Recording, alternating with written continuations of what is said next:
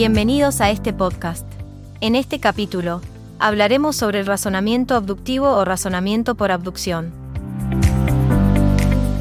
Antes de comenzar, hay que recordar que un razonamiento tiene que ver con un conjunto de premisas en las cuales se puede deducir o inferir una conclusión.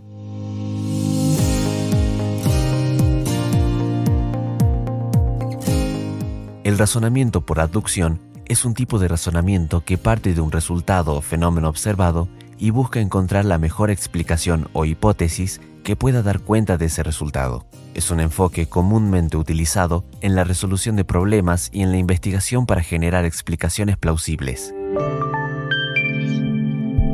¿Qué tenemos que tener en cuenta en el razonamiento por abducción? Hay tres elementos importantes. En primer lugar, encontramos la regla, que es una premisa que contiene una serie de conceptos o principios que establecen una explicación posible para el fenómeno o resultado observado. Esta regla es el punto de partida lógico para el razonamiento por aducción. En segundo lugar, encontramos el resultado, que es el hecho o fenómeno que se está tratando de explicar, es decir, la observación inicial que desencadena el proceso de razonamiento por abducción.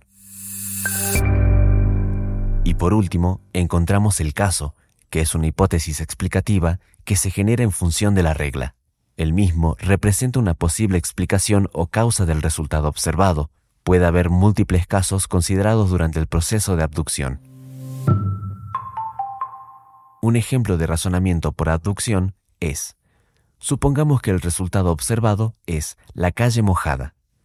Se plantean dos posibles casos o hipótesis explicativas acueducto roto, caso B, y llovió, caso C.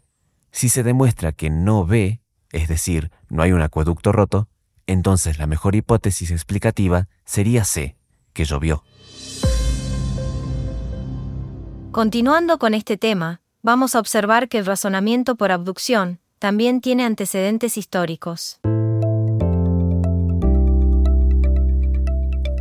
Por ejemplo, Aristóteles es uno de los antecedentes históricos del razonamiento por abducción. Él lo consideraba como un tipo de razonamiento deductivo, que lleva conclusiones probables en lugar de verdades absolutas. Esto significa que las conclusiones obtenidas a través de la abducción son probables, pero no necesariamente ciertas. Charles Sanders Peirce también fue otro autor destacado en la discusión sobre la abducción. Él argumentaba que la abducción se basa en hechos que sugieren hipótesis explicativas y su objetivo es encontrar la mejor explicación posible. Algo importante a decir en el argumento deductivo es que es sintético a diferencia del razonamiento deductivo, que es analítico. Por ejemplo, en un razonamiento deductivo, si las premisas son verdaderas y la estructura es correcta, la conclusión es necesariamente verdadera y no agrega información nueva. En cambio, el razonamiento por aducción es sintético, ya que la conclusión amplía el conocimiento y las conclusiones son probables en lugar de definitivas. Así también, vamos a ver que la inducción generaliza desde hechos particulares para obtener conclusiones generales, mientras que la abducción plantea hipótesis explicativas particulares basadas en reglas no enunciadas previamente.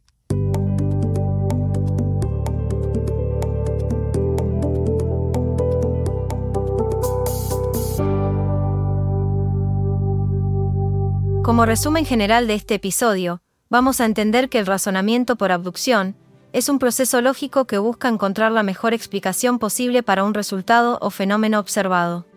A diferencia de la deducción, las conclusiones son probables y se basan en la generación de hipótesis explicativas a partir de reglas y hechos observados. Este tipo de razonamiento es fundamental en la resolución de problemas y la investigación en diversas disciplinas. Por esto, el razonamiento por abducción es relevante en el campo del derecho, donde se utiliza para plantear hipótesis explicativas en investigaciones legales y casos judiciales. Esto fue todo por hoy. Recuerden ver la teoría en los libros, no solo en el módulo. Los esperamos en el próximo podcast de la carrera.